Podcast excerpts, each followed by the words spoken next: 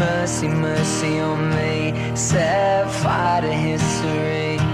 I'm breaking my own rules. I'm crying like a fool. Tall stories on the page. Short glories on the fade. Hola a todos los valientes, bienvenidos al tercer y último episodio del podcast titulado Only the Brave. En este episodio se explorarán temas delicados sobre la comunidad LGBTQ, que mucha gente, no por decir la mayoría, desconoce. Tenemos a nuestra invitada Emily Chávez, que nos acompañará en todo este trayecto del podcast. Hola Emily, ¿cómo estás? Hola a todos, hola a ti mi queridísima Mariana. Estoy un poco triste pero contenta a la vez, ya que será nuestro último podcast y realmente me gustaría hacer esto, eh, informar a la gente mediante mm, las charlas que hacemos. La verdad es que sí. Te das cuenta que el hecho de informar a la gente con temas que realmente te interesan son, son como muy importantes para las personas, también porque cuando hablas con personas de confianza que tienes a tu alrededor, es muchísimo más fácil expresarte y hablar. Eso me llena de felicidad. Posiblemente en un futuro hagamos un nuevo podcast en donde también hablaremos o informaremos a la gente como hemos venido haciendo. Creo que sí. Incluso podemos tratar diferentes temas que me gustaría hablar bastante, como la gordofobia, eh, la, el amor propio, ya podría ser también el feminismo, etc. Eh, la verdad que sí, a mí también me llena, me llama la atención poder hablar sobre algunos temas como esos, demasiado. Pues sí, mi Emi. Eh, pronto lo haremos, solo hay que darle tiempo al tiempo, como dicen. Pero bueno, dejemos de darle vueltas a estos temas y hablemos acerca de lo último que trataremos en este increíble podcast. Por favor, Emi, ilumínanos. Con mucho gusto. Pues los temas que se hablarán hoy es sobre la salida del closet, que conoceremos la historia y cuál es su definición. Exactamente. Entonces, ya introducido el tema, expliquemos acerca del término salir del closet o armario. La expresión salir del armario no aparece en la literatura homosexual hasta 1960. Que es cuando lo hace como evolución de la palabra salir, de una connotación muy diferente.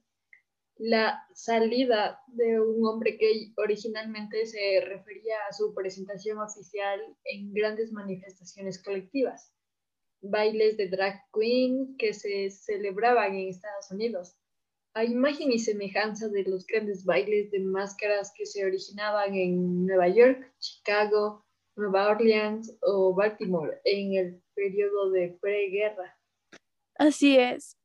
Por lo tanto, no había armarios, entre comillas, en estas salidas iniciales, ni alusiones al secreto de la homosexualidad. El armario vino después como símbolo de aislamiento, ocultación y miedo al rechazo. Teniendo esto en cuenta, salir del armario o salir del closet o salir del placar son modismos que fueron aplicados a las personas, que significan declarar voluntaria y públicamente su homosexualidad y funciona como analogía de algo guardado o escondido. Sí, y a la vez que también grafica la sensación de encierro y oscuridad de esas personas que principalmente debían disimular o esconder su orientación sexual para no ser descubiertos y estigmatizados y que saque a la luz, que o sea, básicamente descubra y muestre un aspecto de su vida que hasta este día tienen escondido. Una vez dicho esto, para que entiendan mucho mejor, valientes, se dice de la nueva condición estar fuera del armario. Por oposición se dice estar en el armario, de quien mantiene en secreto o niega públicamente su orientación sexual. Cuando es otro quien revela a la persona en contra de su voluntad, se emplea la expresión sacar a alguien del armario, del inglés outing. Exacto, también aclaremos que hasta finales del siglo XX era común que las personas no salieran del armario hasta después de su emancipación familiar. Más bien, eh, hasta dejar de vivir con los padres y depender de ellos económicamente, lo que también sucede hasta ahora y esperemos que en algún futuro cercano ya no suceda. Pero, ¿sabes qué es lo que más me molesta? No, ¿qué es? Es, sé que no soy la única, pero cuando una persona dice que ser homosexual o tener una orientación sexual diferente a la heterosexualidad es una enfermedad, es como que, wow, es, o sea, es muy estúpido su, su argumento. Lo sé, lo, lo entiendo tanto, ya que recordemos que se eliminó literalmente que la homosexualidad era una enfermedad en 1990. También me molestan esos argumentos de religión. No, no entiendo por qué hay que meterlos si es un tema aparte. Igual, pero no nos vayamos tanto por ahí porque la religión sí es un tema complicado. Es verdad, completamente verdad. Pero ahora, expliquemos un poco de la historia que comenté anteriormente sobre cuando la homosexualidad se eliminó de que era una enfermedad. Eh, me parece una buena idea. Empecemos. Eh, para las personas que no sabían, se consideraba durante mucho tiempo como una conducta reprobable y una enfermedad mental curable a la homosexualidad. Sí, eh, esto logró salir definitivamente de la lista de trastornos en 1990, la Organización Mundial de la Salud, o sea, la OMS, la excluyó de la clasificación estadística internacional de las enfermedades y otros problemas de salud. También tengo un dato curioso que existen varias películas en donde se muestra el actor principal. No recuerdo muy bien si es que era en una película, pero sé que el concepto básicamente era un científico que descubrió algunos códigos nazis. Él era una persona homosexual, pero en esos tiempos, como se le consideraba una enfermedad, básicamente, le mandaron a un psiquiatra y le empezaron a dar muchos medicamentos curables, entre comillas, que le logró afectar el cerebro. Entonces, básicamente, él al final decidió suicidarse porque era muy, muy grande lo, que sentía, muy, mucho dolor porque esos medicamentos literalmente te mataban, te acababan. Y ese avance fue el fruto de una larga lucha de los colectivos por los derechos de las personas homosexuales, que ya en 1973 habían logrado que la Asociación Norteamericana de Psiquiatría retirase a la homosexualidad como un trastorno de la sección Desviaciones Sexuales de la segunda edición del Manual Diagnóstico y Estadístico de los Trastornos Mentales. ¿Sabes? Esto, esto deberían enseñarnos en las escuelas. Definitivamente, porque es algo de lo que se aprende. La heteronorma es la mayor en este mundo como dijimos antes, ser una persona hetero, flaca, blanca, es lleno de privilegios. Exacto. Más que todo si es que es blanca, ¿no? Y heterosexual.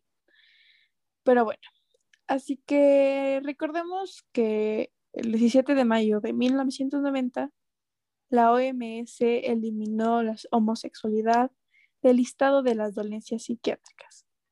Concuerdo, quiero también debatir un poco, charlar acerca de los adolescentes que tienen miedo al salir del closet.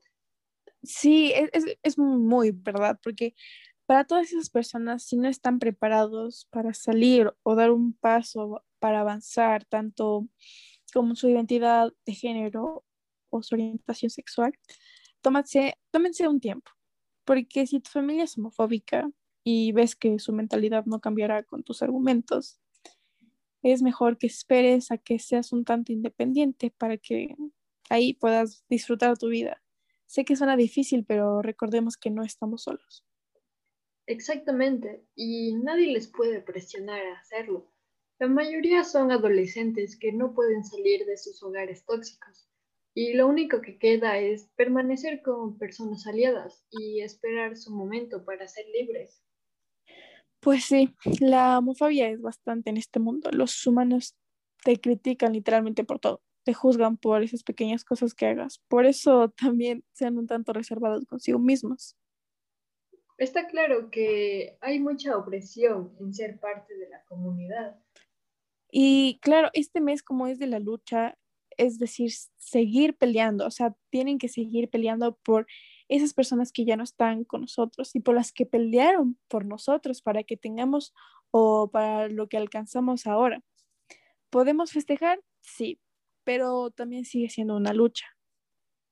Claro, lo que acabaste de decir es claro y preciso. Literalmente, este mes es de seguir luchando. Y, creo que eso es todo, ¿no? ¿Hay, ¿Hay algo más que quieres añadir? Eh, la verdad es que no. Siento que eso es lo que queríamos hablar desde ese tiempo y ahora eh, ya podemos finalizar este podcast. Sí, y antes de todo, quería, quiero darte un dato curioso porque en muchas películas o en algunos libros sobre las personas o el personaje, ¿no? Que sea de, que sea basado en, la comunidad, eh, cuando un adolescente sale del closet, eh, siendo, por ejemplo, gay, eh, los padres mandan a su hijo a un psicólogo. Y obviamente lo que hace el psicólogo es decirte que ser gay es lo más normal que puede existir en el mundo.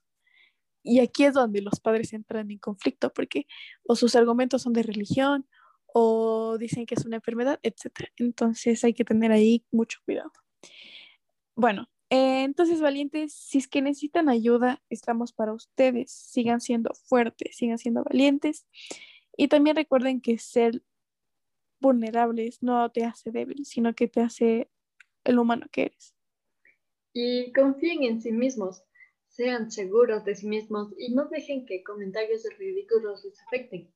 Como dijo Eliana, sean fuertes. Claro, y con esto, perdón por la interrupción, con esto, en otro episodio Valientes nos vemos, bueno, si es que haremos otro episodio, o si no, realizaremos un podcast pronto, eh, estaremos hablando entre nosotras para ver en qué podemos hablar o en qué no. Y con eso nos despedimos. Hasta la próxima y feliz mes. Feliz mes para todos y no olviden nuestras palabras. Les dejaremos nuestro himno, la canción Only the Brave. De Luis Tomlinson, por supuesto. Hasta luego.